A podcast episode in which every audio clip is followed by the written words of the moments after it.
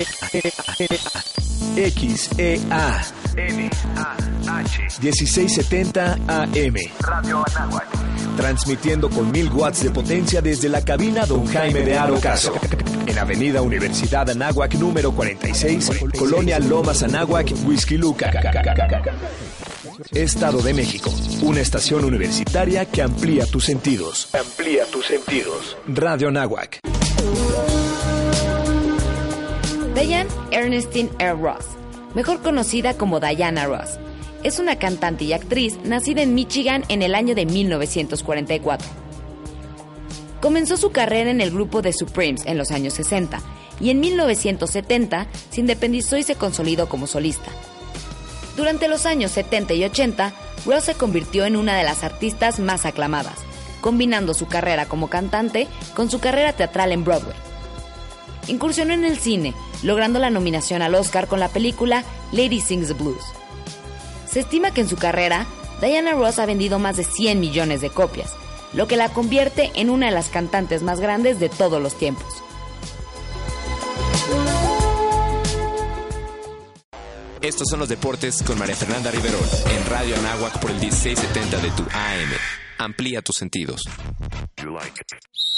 En Morelia, con goles de José Antonio Olvera, Eduardo Herrera e Ismael Sosa, Pumas se impuso 3 por 2 sobre Monarcas. Es alarmante lo que vive el conjunto purépecha, pues apenas suma 3 puntos en lo que va del torneo y es último de la general. Pumas, por su parte, está en un décimo sitio con 11 unidades. Para Deporteando en Radio Anáhuac, María Fernanda Riverol. Estos fueron los deportes por el 1670 de tu AM. Amplía tus sentidos. Este es un espacio para sensibilizar. Los jueves de 7 a 8 de la mañana. Humanízate. Está al aire 1670 AM. Comenzamos.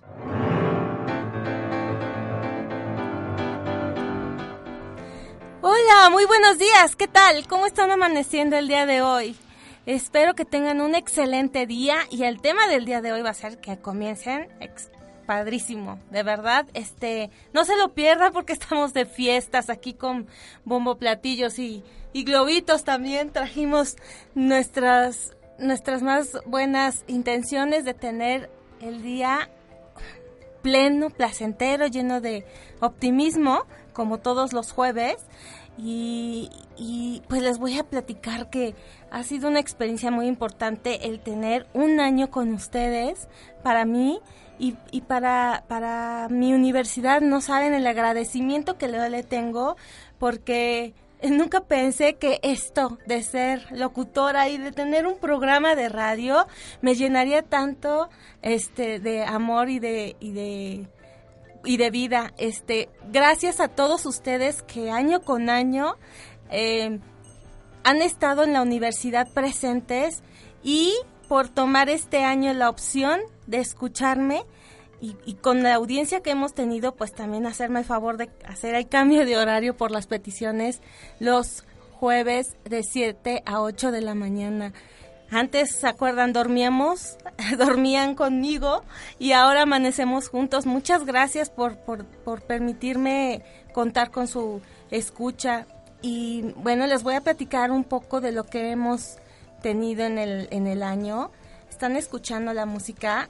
Bueno, pues tuvimos un programa este hace unos meses que es de Javier Nandayapa. Él estuvo con nosotros de invitado y me es importante hablar sobre el tema porque él fue contratado en Rusia para poder, bueno, nos explicaba él que hay una fundación de, con niños con cáncer y que lo, lo contrataron en Letonia específicamente para hacer un disco para juntar fondos. Esta canción fue eh, la que él grabó y bueno, se las estoy poniendo para que de alguna forma sepan algo de lo que hemos transitado en este programa. Les voy, y también como ustedes saben, este tenemos pues nuestras redes sociales por las cuales nos hemos contactado y, y, hemos sabido más sobre qué les ha parecido el programa y qué invitados quieren tener pues jueves tras jueves. Recuerden que me pueden contactar por medio de Facebook, que es Humanízate Radio, por Twitter, que es arroba, este, ay, humanízate radio. Me vino un lapsus brutus. Pero bueno, me falta mi cafecito, yo creo. También saben que este, tenemos nuestra página web y ahí es www.humanizate.mx. Por medio de la página podemos tener, eh, pueden entrar y pedir algunos programas que hayan ya escuchado y también nos pueden contactar y decirnos qué más quieren escuchar. Estamos haciendo una red de apoyo para poder dar estos temas que, que ustedes han querido tener, ya que estamos dando una opción de que todos nosotros como, como seres humanos podamos este, dar mejores pasos para llegar a tener eh, mejores oportunidades y lograr un bien común. Y bueno, pues también les quiero platicar algo antes de que empecemos con nuestro invitado especial, que para mí, para poder dar este preámbulo, tengo que comentar esto y el por qué es invitado de, la, de, este programa. Pues fíjense que, ah, como muchos saben, tengo algún problema de baja visión y esto ha sido a causa de, un, glaucoma. Este ha sido como una catarsis esto de, la radio porque mi madre al tener baja visión este en un momento y al final bueno pues la perdió totalmente su modo de vida era escuchando el radio entonces, cuando yo comienzo mi, taller de, locución para poder yo comenzar con esta carrera de locutora, me percato que este, que es, me, me, acordaba, me recordaba mucho a mi madre.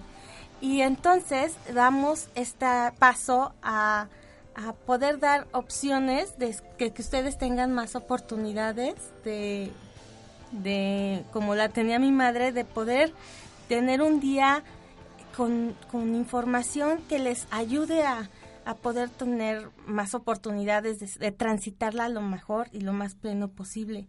Entonces se crea Humanízate. Pero también me percato que parte de nuestro transitar en la vida es estar yendo al hospital. Y uno de los hospitales en los cuales siempre hemos estado es el Hospital del Conde de Valencia. Le comentaba al doctor que yo estuve mucho tiempo este, yendo y que al principio nos costaba muchísimo trabajo porque era doloroso el pues estas enfermedades, el aceptar de alguna forma y entender, ¿no? Cómo, cómo vivir tu vida este con, con y, y aceptarlo, pues al principio cuesta muchísimo trabajo, pero Después nos dimos cuenta que fue una bendición el haber caído ahí porque nos empezó a dar seguridad, vimos el trato que teníamos de los de los médicos y aparte que eran pues profesionales y me di a la tarea de buscar al subdirector y él muy amablemente este sin saber ni quién era yo ni nada, me abrió la puerta y bueno, pues aquí lo tengo ya presente y es el doctor Jesús Arrieta Camacho. Muy buenos días, doctor. Muy buenos días, Claudia. Muchas felicidades por su primer aniversario. Ojalá que sea el primero de muchos. Ay, muchas gracias a usted. Agradezco mucho tu invitación y un saludo muy cordial a tu amplio auditorio. Ay, muchísimas gracias, doctor. Pues, ¿cómo ve que todo esto empieza, no? También de un problema que, que de alguna forma lo vamos transformando para poder, este pues ver la, forma de, vivir lo más placentera y feliz posible. Y como decía, el conde de Valencia a nosotros nos dio esa oportunidad de tener em, esta transformación, ¿no? De vivirlo lo mejor posible. Y ahora que usted me daba tan amablemente los datos, ¿no? De la historicidad del instituto, me percato que, bueno, para primero decirles, el doctor Tito Ramírez Luquín es el director. Así es. Y el, el doctor Jesús Arrieta Camacho es el subdirector, que es aquí presente, ¿verdad?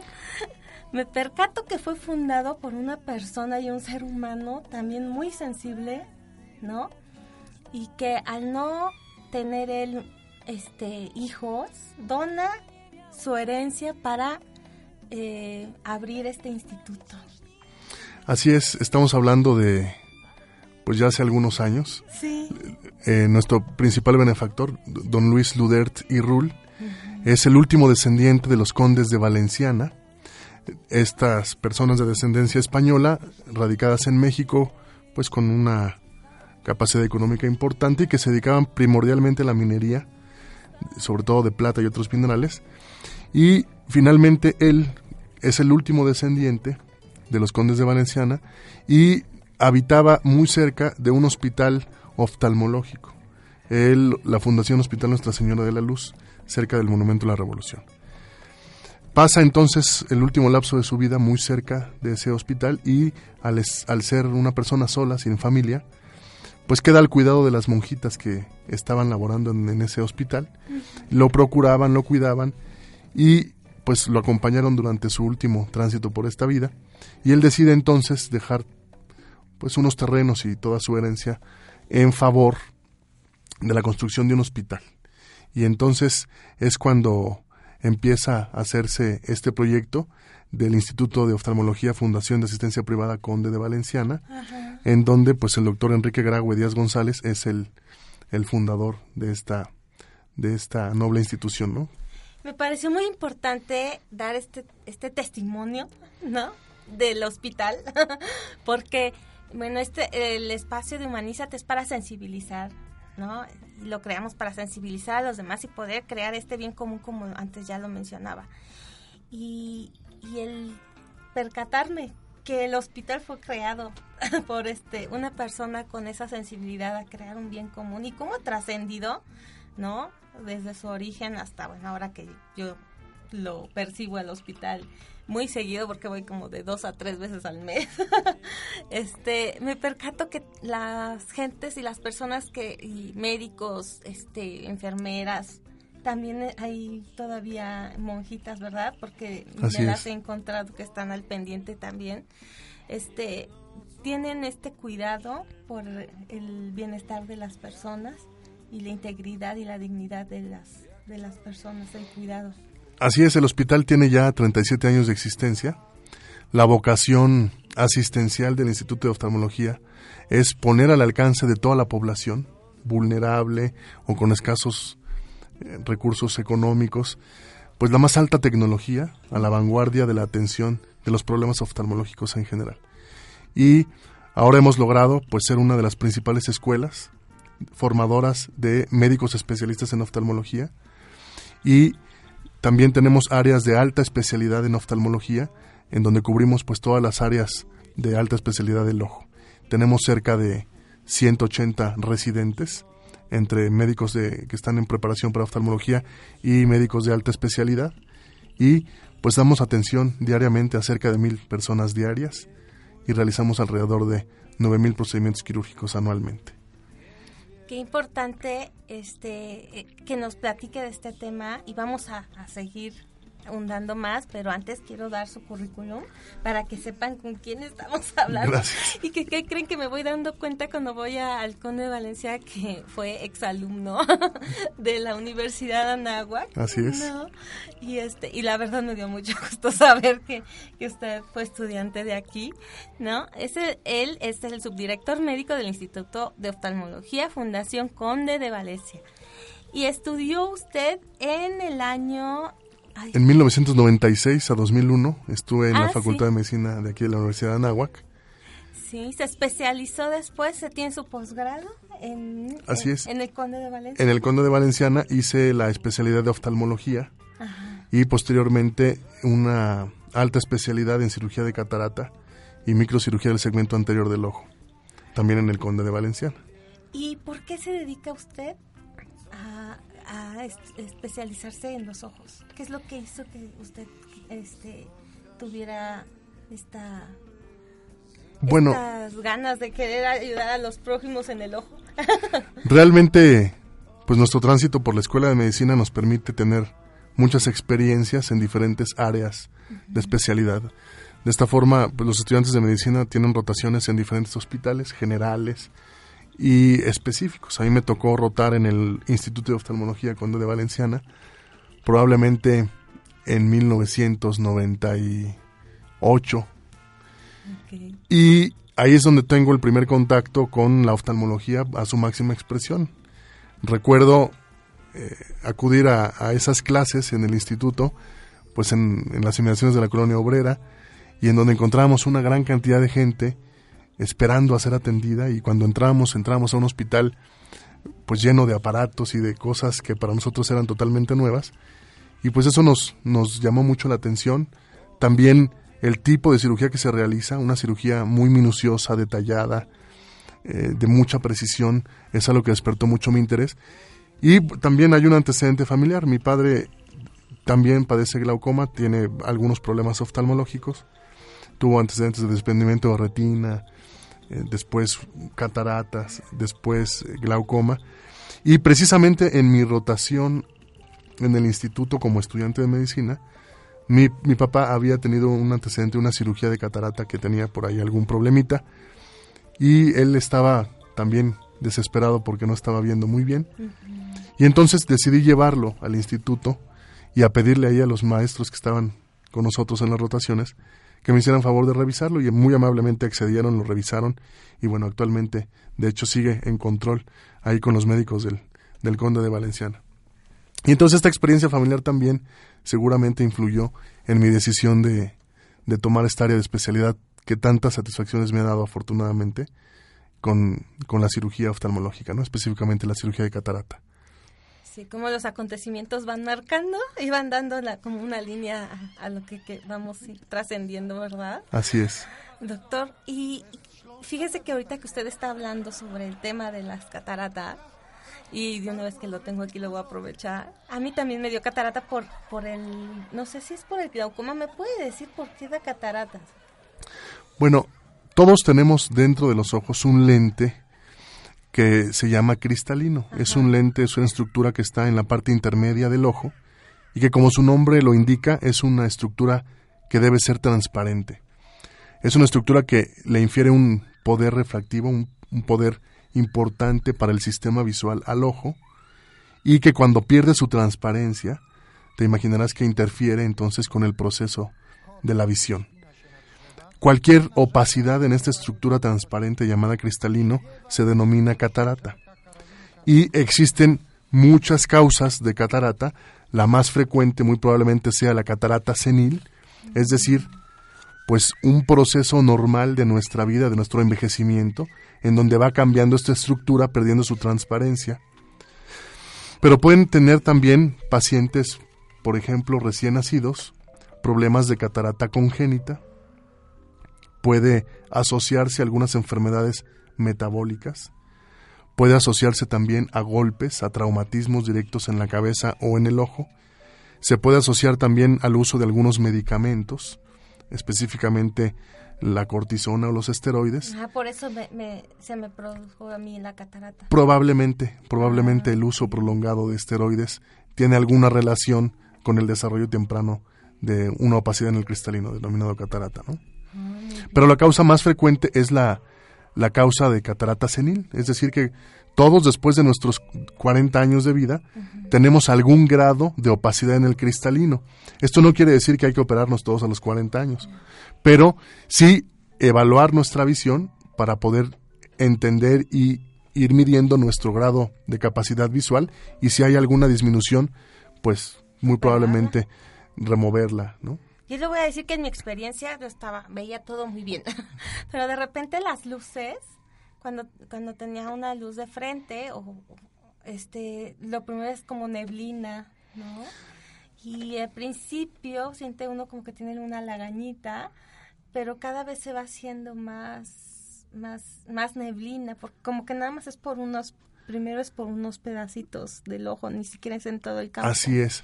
El primer síntoma que el paciente observa o, refiere cuando padece catarata es un cambio en su agudeza visual. Efectivamente hay una disminución importante, sobre todo de la saturación de los colores, de los mm. contrastes.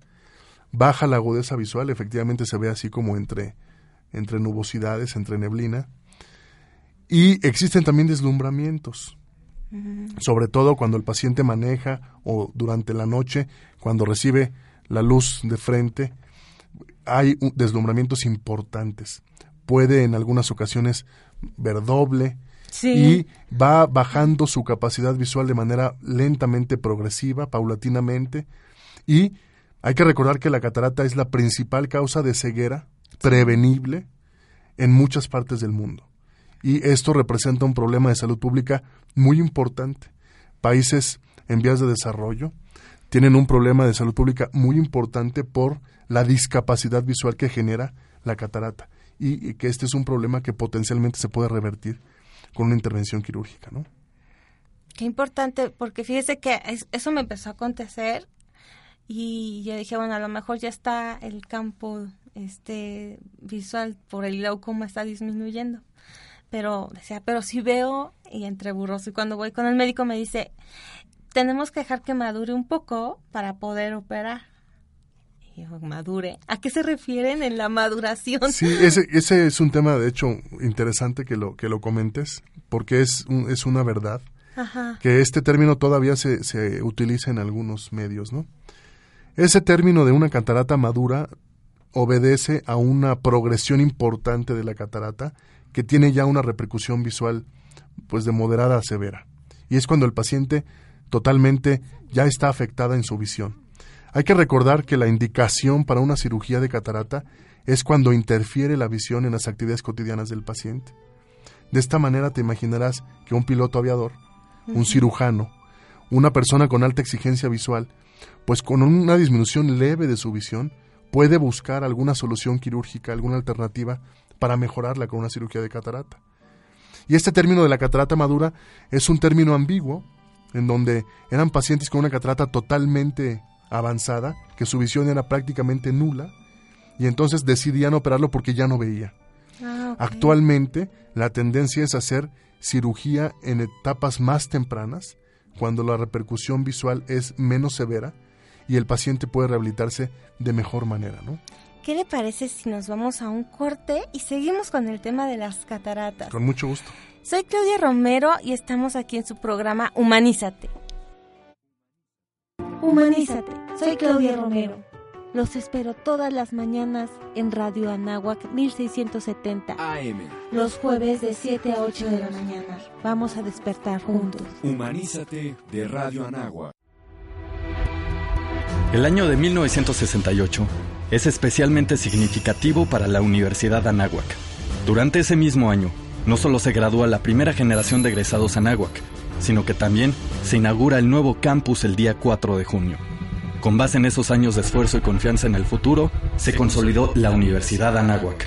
50 años formando líderes de acción positiva, 50 años formando convenios internacionales, 50 años manejando intercambios internacionales. Universidad Anáhuac, 50 aniversario. Historias de tus canciones favoritas. Los, mejores éxitos. Y solo lo que quieres escuchar. Todo esto está en tu programa Beyond the Music, el otro lado de la música. Todos los lunes de 3 a 4 de la tarde por Radio Nahuac 1670M, la única estación que amplía tus sentidos. Los contenidos que a continuación se transmiten corresponden a tiempos oficiales y no son responsabilidad de la Universidad Anáhuac ni de esta estación. El Informe País es un diagnóstico sobre la calidad de la ciudadanía en México. En él podemos identificar las condiciones en las que la ejercemos. Permite a nuestros representantes e instituciones escuchar cuáles son los retos que enfrentamos los ciudadanos y permitirá impulsar acciones públicas que promuevan el ejercicio de nuestra ciudadanía en forma integral y plena. Consúltalo en INE.mx. Contigo, México es más. Súmate. Instituto Nacional Electoral. INE.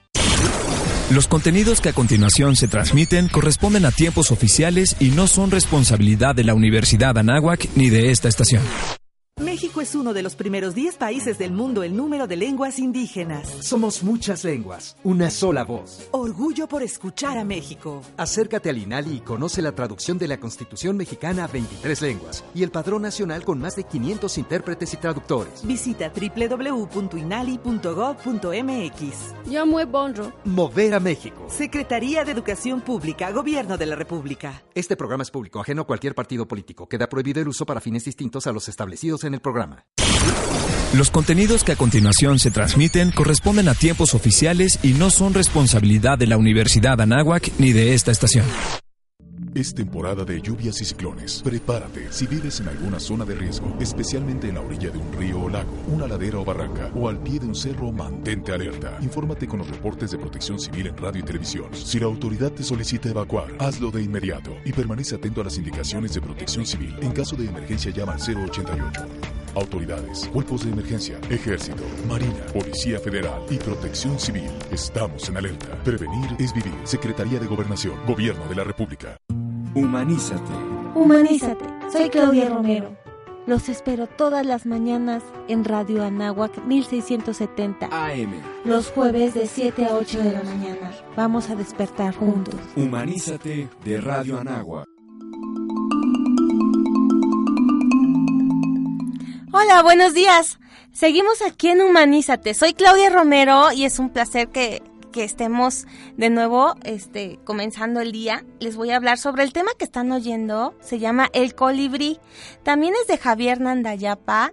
Y bueno, los invito a que compren el disco para que sigan escuchando sus temas. Es una persona que estuvo también en el programa Humanízate y que hace mucha acción y labor social para las personas y los niños con cáncer. Estamos hablando sobre las cataratas. Está con nosotros el doctor Jesús Arrieta Camacho y nos estaba platicando sobre cómo es esto de la maduración de la catarata, ¿no? Cómo que se, anteriormente se utilizaba y nos estaba diciendo que ahora se tiene que se puede hacer antes de que se madure esa catarata, como se hablaba anteriormente, se puede hacer la intervención desde eh, eh, antes, de, antes de que pierda uno esta visión completamente, ¿no? A mí sí me pasó que la acabé perdiendo y duré un año, ¿no? En cuestión a que, que en lo que se maduraba la catarata, duré casi un año sin ver, tuve que dejar la universidad y, y ahí fue cuando me, me di cuenta lo que mi mamá vivió, ¿no? En el momento que, que yo no veía Sí. y que no podía trasladarme de mi misma casa de un lado a otro, híjole, fue súper difícil.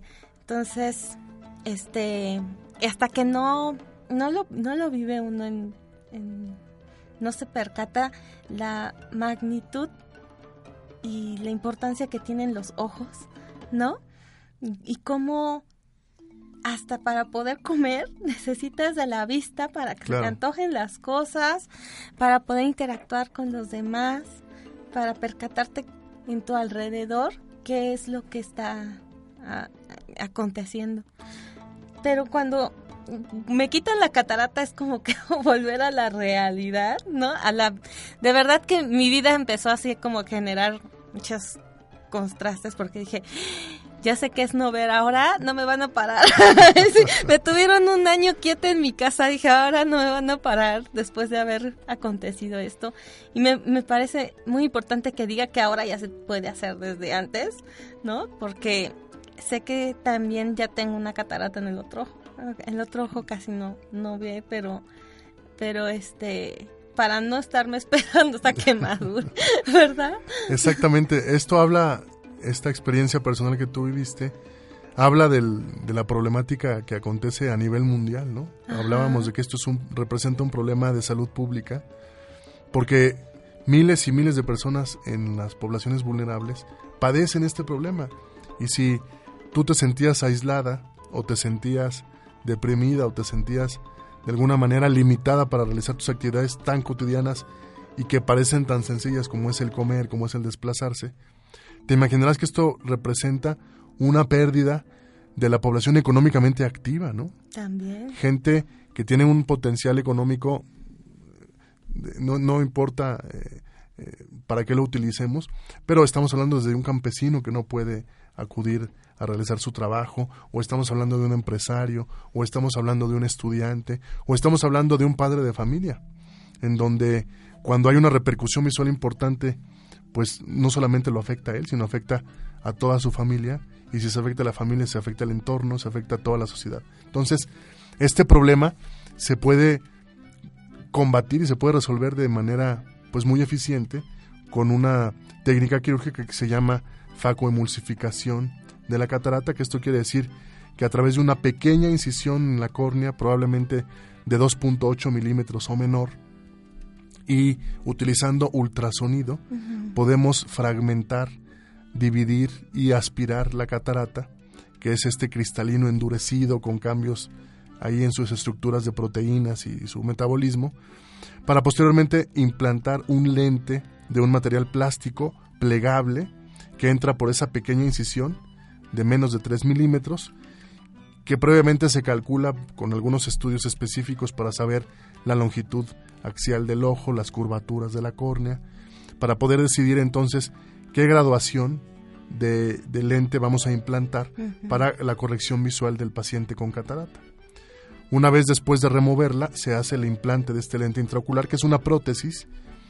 Aquí cabe decir que es la prótesis que con más frecuencia se implanta en el mundo y la prótesis que mejor biodisponibilidad y adaptación tiene el organismo, porque es una prótesis que está diseñada para permanecer ahí y nunca retirarse.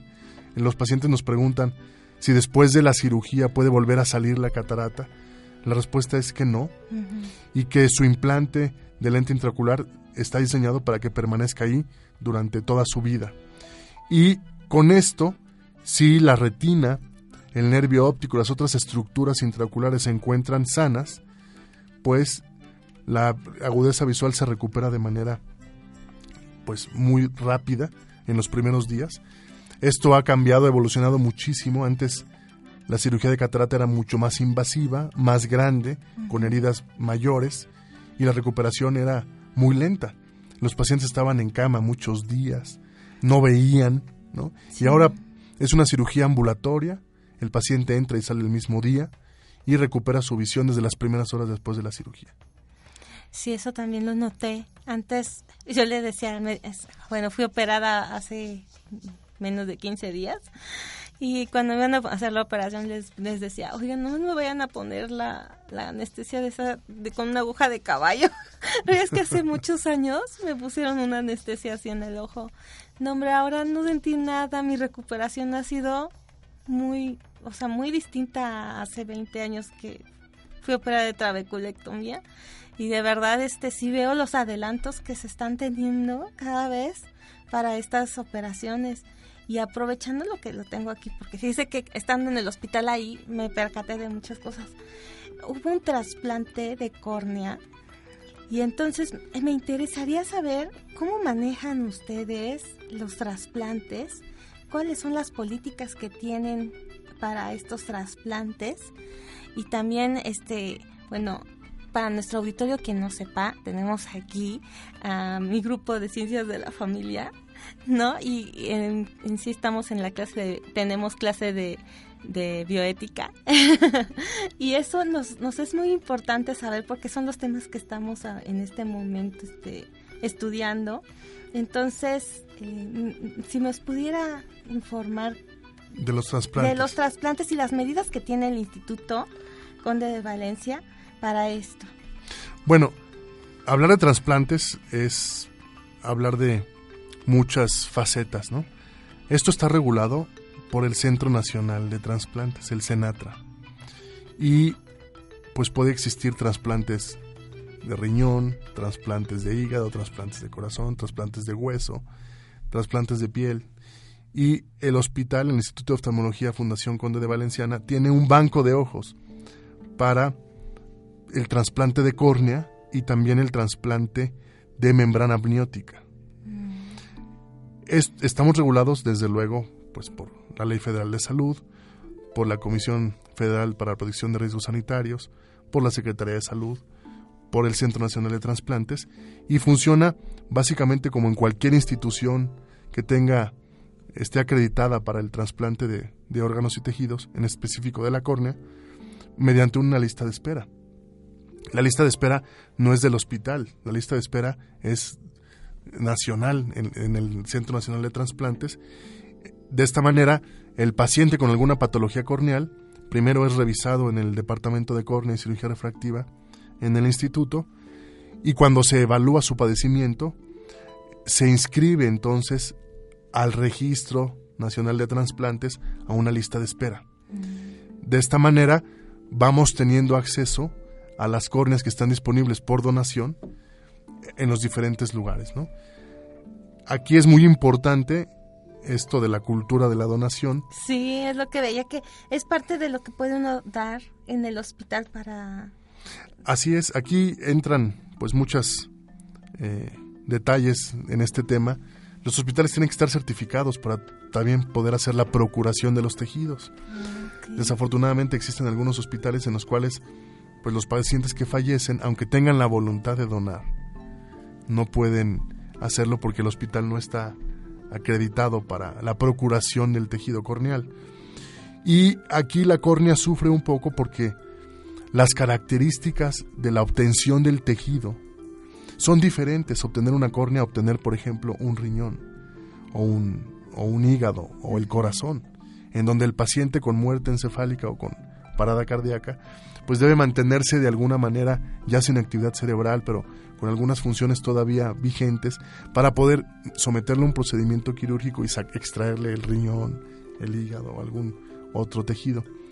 Y en el caso específico de la córnea, es una estructura externa que está accesible y se puede procurar en unos minutos con una persona especializada y capacitada para realizarlo y no requiere de toda esta infraestructura en quirófanos, terapia intensiva, en donde se tienen que mantener a los pacientes que van a donar otro tipo de órganos en algunas condiciones específicas para la procuración de los órganos. Entonces, por ahí sufrimos un poco con, la procuración de los tejidos. Tenemos convenios con algunos hospitales, específicamente con la Cruz Roja Mexicana y con eh, la Secretaría de Salud del Estado de México, en donde primordialmente es donde se obtienen las córneas que se trasplantan en el Instituto de Oftalmología Conde de Valenciana. Existe también la posibilidad de adquirir córneas extranjeras en bancos de ojos de otros países, de Estados Unidos, de Canadá. En estos países en donde existe una cultura pues un poquito más generalizada, tanto con la procuración, es decir, cómo se obtienen los tejidos, y de la donación también, pues ellos resuelven todas sus necesidades de trasplantes y les sobran tejidos. Entonces se puede acceder también a obtener una córnea extranjera a través de un banco de, de un banco de, tejido que tenga convenio con algún hospital, algún instituto, en donde se puede entonces obtener una córnea de alguna manera pues más rápida, pero también incrementa los costos, etcétera, ¿no? En el hospital se deben realizar por un promedio de 20, 25 trasplantes mensualmente. No me digas, son bien poquitos. Sí, le iba a preguntar cuál era el porcentaje. Y eh, es un, probablemente una de las instituciones que más trasplantes realiza en el país. No me diga. También. Entonces, ¿qué podemos hacer? ¿Cómo podemos invitar a las personas para que... Bueno, desde luego, desde luego que, que ampliemos esta cultura de, de, preservar la vida, ¿no? Aun cuando tenemos algún ser querido que, que ya no esté con nosotros, bueno, pues se puede perpetuar la vida a través de la donación de los órganos, ¿no? Eh, de una persona podemos obtener dos córneas y de dos córneas podríamos obtener hasta seis trasplantes, porque eh, ya hemos avanzado en la tecnología y se pueden hacer trasplantes de diferentes estructuras de la córnea, de la parte interna, de la parte intermedia o de la parte externa de la córnea. Entonces, con una córnea, pues podríamos beneficiar a más de una persona. Qué maravilloso y qué importante. Les quiero pedir aquí a nuestros profesores y alumnos si tienen alguna pregunta que quieran hacerle. Sí, doctor, eh, mi nombre es Fernando García. Eh, ahorita que hablaba del trasplante de las córneas, eh, ¿cuál es la, el protocolo a seguir propiamente dicho? Y hay un mito muy grande en las córneas. Se piensa que la persona tiene que estar viva para poder dar la donación de córneas. ¿Esto es correcto o, o también con muerte encefálica se puede hacer? Este, ¿qué les parece si en el siguiente bloque nos contesta la pregunta? Claro. Muchas gracias, doctor. Estamos en su programa Humanízate. No nos cambien. Humanízate. Humanízate. Soy Claudia Romero. Los espero todas las mañanas en Radio Anáhuac 1670 AM. Los jueves de 7 a 8 de la mañana. Vamos a despertar juntos. Humanízate de Radio Anáhuac. Muchos dicen que los libros son objetos del pasado. Nosotros creemos que son un camino para revelar nuestro futuro. Te invitamos a escuchar charlas con café todos los jueves de 11 a 12 del día por Radio Nahuac en el 1670 de AM. Amplía tus sentidos. ¿Todo preparado? Perfecto. Sé que ya has escuchado diferentes propuestas para viajar, ya sea de fin de semana o un par de semanas, pero la verdad es que no hay nada como los mochilazos. Explorando nuevos lugares, realizando diferentes actividades tanto extremas como tranquilas. Y conociendo cada feria, festival o incluso tradición más rara e inusual que te acaba sorprendiendo por completo. Por eso en Ecotour lo realizamos a otro nivel. No solo en México, sino alrededor de todo el mundo. A un nivel tan alternativo que no podrás creer. Ecotour. Todos los jueves de 9 a 10 de la mañana, un programa de turismo alternativo. ¡Qué loco!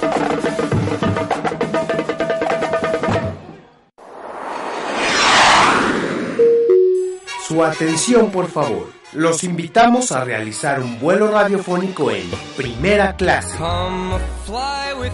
Un espacio exclusivo enfocado a los viajes, el turismo y la gastronomía. Primera clase, todos los viernes de 6 de la tarde a 8 de la noche. Aquí, en Radio Anagua, 1670 AM. Amplía tus sentidos.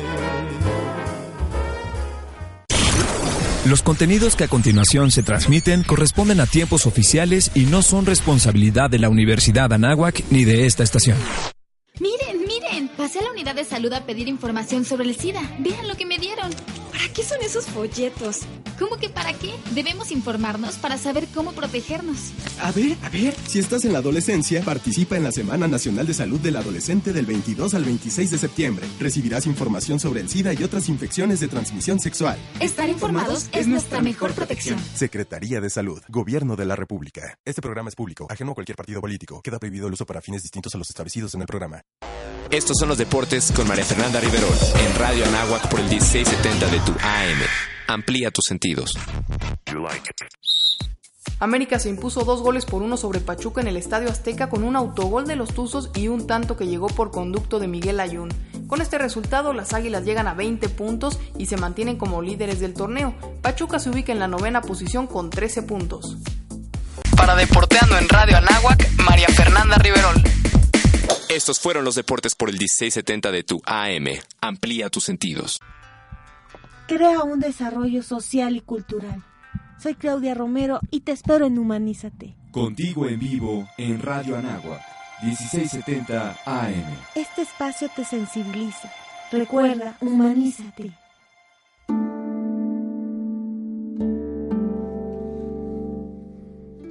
Muy buenos días, seguimos aquí en su programa Humanízate, se nos ha ido el tiempo muy rápido, este es nuestro último bloque y en el bloque anterior nos quedamos con una pregunta al aire del profesor Fernando García.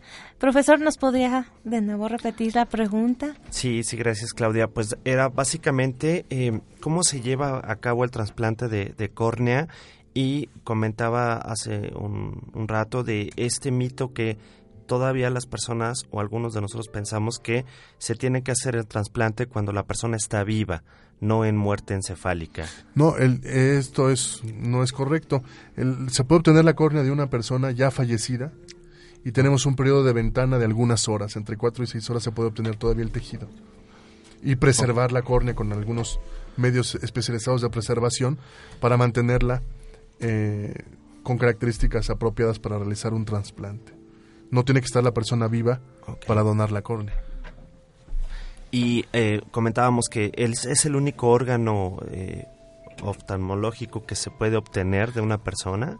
Así es, de, de, las estructuras oculares se puede obtener la córnea y se puede ampliar un poquito el tamaño cuando se toma, se procura la córnea, se llama rodete, eh, la, la estructura corneal que se, que se obtiene, se puede prolongar un poquito hacia la esclera, que es la parte blanca del ojo, okay. que, que, que, circunda la córnea.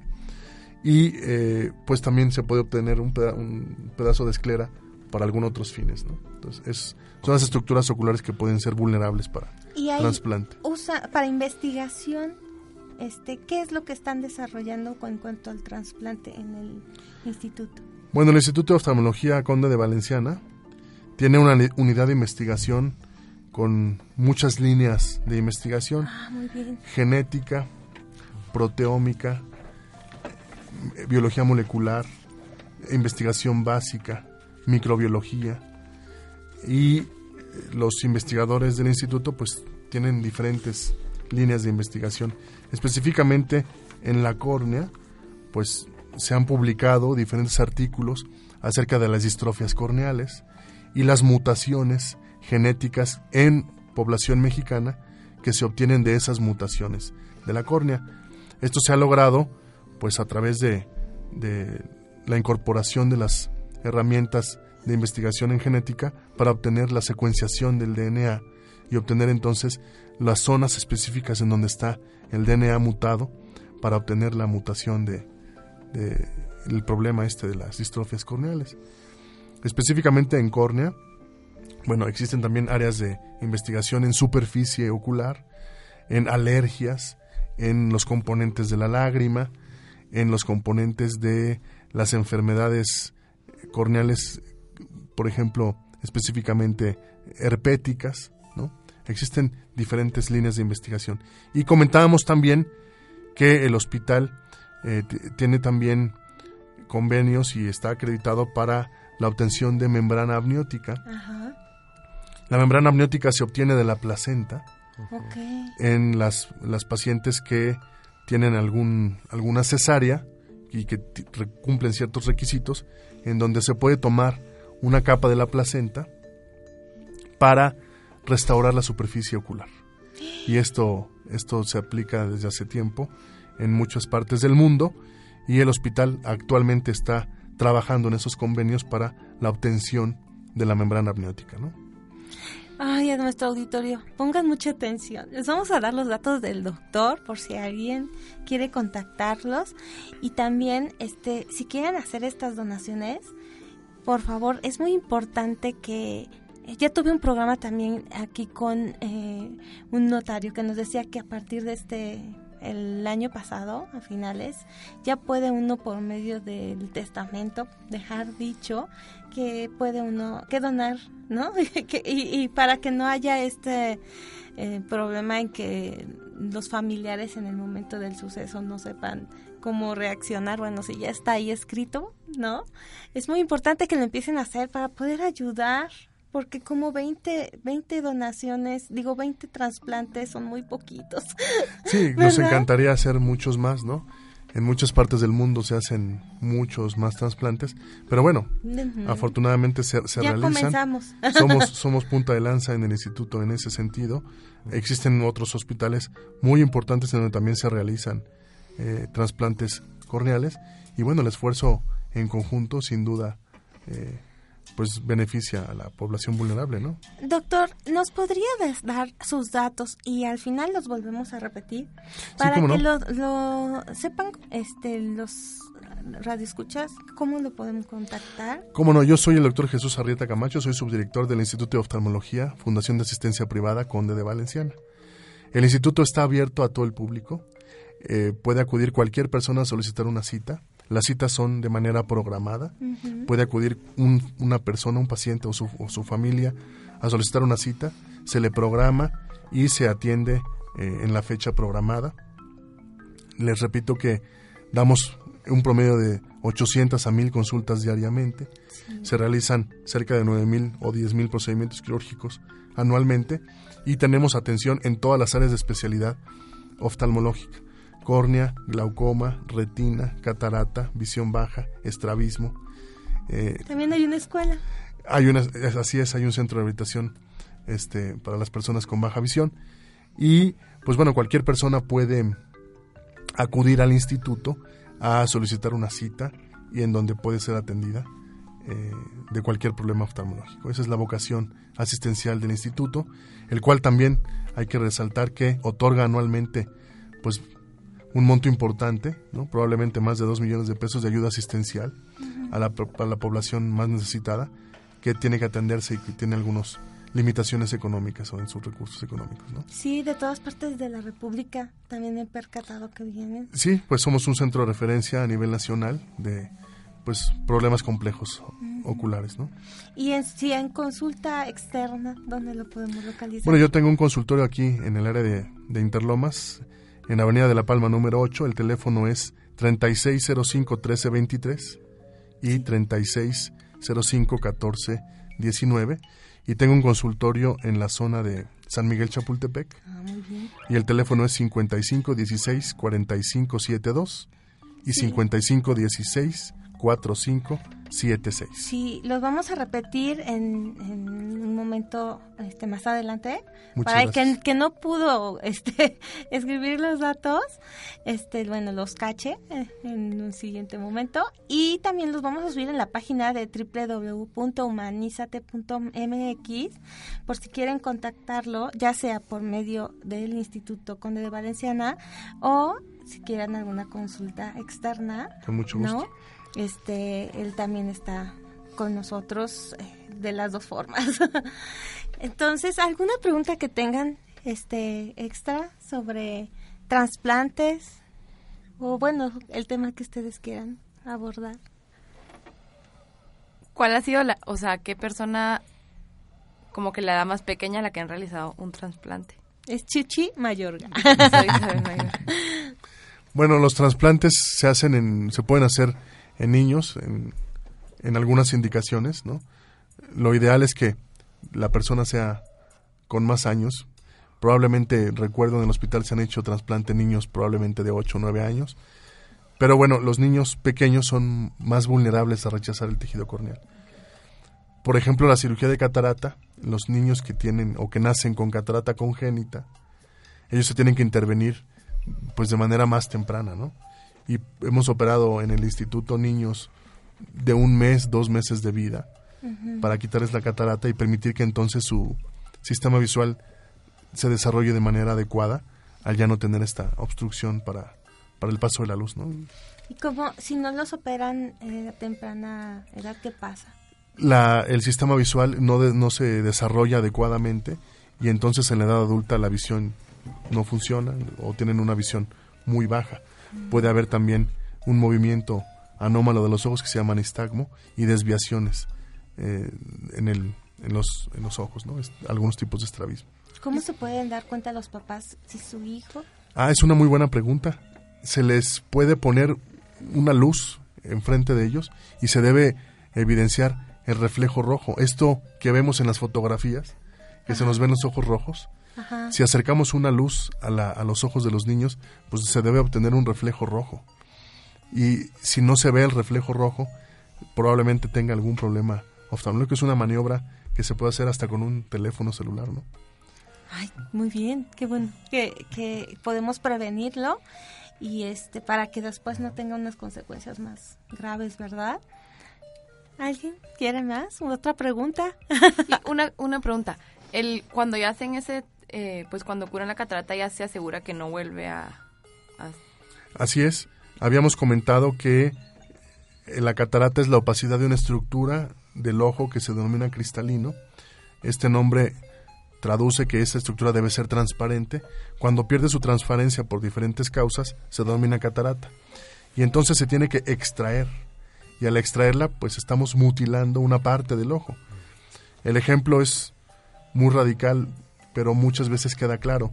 Si hacemos la imputación de una extremidad, si amputamos una pierna, no vuelve a crecer. De esta manera, al extraer el cristalino por, en su totalidad, no vuelve a, a haber una catarata. Se pone después un lente intraocular y lo que puede presentar el paciente a futuro, en algunos casos, es la opacidad de una estructura que se llama cápsula posterior, que es en donde se detiene el lente intraocular. Esa estructura milimétrica, también transparente, puede opacificarse con el paso del tiempo y el paciente experimentar síntomas parecidos a la catarata Sí, eso me pasó nuevamente. el año pasado. Y eso se puede resolver con láser, se puede limpiar Y muy rápido. la ¿verdad? cápsula y entonces devolver nuevamente la transparencia a los le, medios. le decía a mi esposo, ay, parece que me limpiaron, como si me hubieran limpiado con un, un trapito. dije, ya, yo, yo dije, yo a lo mejor ya me estoy nerviosa con eso de que cuando uno presenta una enfermedad, luego dices, ay, otra vez, es- o sea, es- ¿me estaré sugestionando o, o qué está pasando? Si ya no tengo cristalino, ¿cómo voy a ver otra vez borroso? Exacto. Pero sí es como una manchita y este la tenía en un costado del ojo pero me hicieron la incisión, bueno, no fue incisión, por medio de rayo láser. y. Sí, fue maravilloso.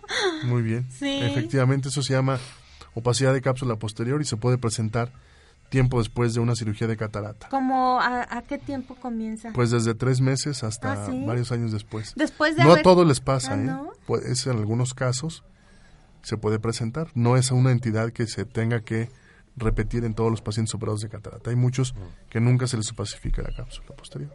Y vuelve a o sea, una vez que se opacó y que ya te hicieron como esta Limpieza. limpieza, ¿vuelve a pasar? No, porque lo que se hace con esa limpieza a través de un tipo de láser que se denomina jack láser, se rompe esta membrana, que es la que estaba opacificada, y pues nuevamente estamos mutilando esa estructura, que ya no tiene la capacidad entonces de seguir creciendo, ¿no? Y de seguir opacando la parte posterior del lente intraocular. Ok. Eh, bueno, yo tengo una pregunta. Yo soy Paulette Luca, este, estudio con Claudia y quería saber cuál es como el, el, el papel o la importancia de que la familia esté presente con el paciente, o sea, de, en ese acompañamiento de, pa- del, de, o sea, de acompañarlo en, en los, en, en el tratamiento, en el proceso de, la- de, de las operaciones. Este, si podrías un poquito decir la pregunta de nuevo, porque creo que no nos escucharon los ah, teleauditorios, los teleauditorios, los radioescuchas, y estoy pensando que estamos en la tele ya. Sí, claro. Perdón. Ah, que ¿Cuál es la importancia de la familia en, en, el, en, en este acompañamiento al paciente? Bueno, ya lo había comentado Claudia eh, al inicio del programa. Ella nos comentaba su anécdota, su vivencia personal de cuando ella empezó a experimentar algún trastorno en su visión. Decía que, que el Instituto de Oftalmología Conde de Valenciana es parte de su vida porque pues nos visita tres o cuatro veces al mes en el departamento de glaucoma. Se y ella eh, comentaba que tenía dificultad para deambular en su propia casa, que tenía dificultad incluso hasta para comer. Decía que la comida no se le antojaba, pues porque no estás viendo bien qué es lo que estás comiendo. Entonces, algún problema visual, cualquiera que sea, que tenga una repercusión en la agudeza visual, limita las capacidades del individuo y lo deprime, lo limita, eh, no puede realizar sus actividades tan básicas o tan cotidianas, lavarse los dientes, caminar, dependiendo de su grado de, de afección visual. Entonces el apoyo de sus seres queridos, de su familia, pues es fundamental para ayudarlo, para llevarlo a su tratamiento, llevarlo a la rehabilitación. Va mucha gente en silla de ruedas, personas mayores, que tienen que esperar muchas horas, eso es cierto, y que muchas veces se desesperan. Y se desespera no tanto el paciente, sino la hija que lo lleva y que tiene una cita en el banco y que tiene que ir al trabajo. Entonces el apoyo de la familia Es, muy importante. fundamental. Sí. Pues doctor, ya acabamos con el programa, como ves, lo voy a volver a invitar. Con mucho gusto, con mucho Porque hay muchos temas de los cuales tenemos que hablar para que podamos este saber cómo abordarlos, ¿no? Y Claro cómo sí. tratarnos. Pues damos de nuevo los datos. Cómo no, los datos del Instituto de Oftalmología Conde de Valenciana, la dirección es Chimalpopoca número 14, en la colonia obrera, muy cerquita de la estación del metro Doctores. Ay, pues bueno, le- les dedico este, este programa a mi madre, que el día de ayer cumplió cuatro años de fallecida, ¿no? Y este, y bueno, pues es un placer estar con ustedes. Nos vemos el próximo jueves. Soy Claudia Romero en su programa Humanízate.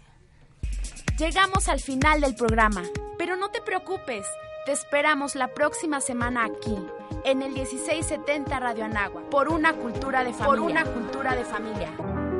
Humanízate. Te esperamos todos los jueves de 7 a 8 de la mañana.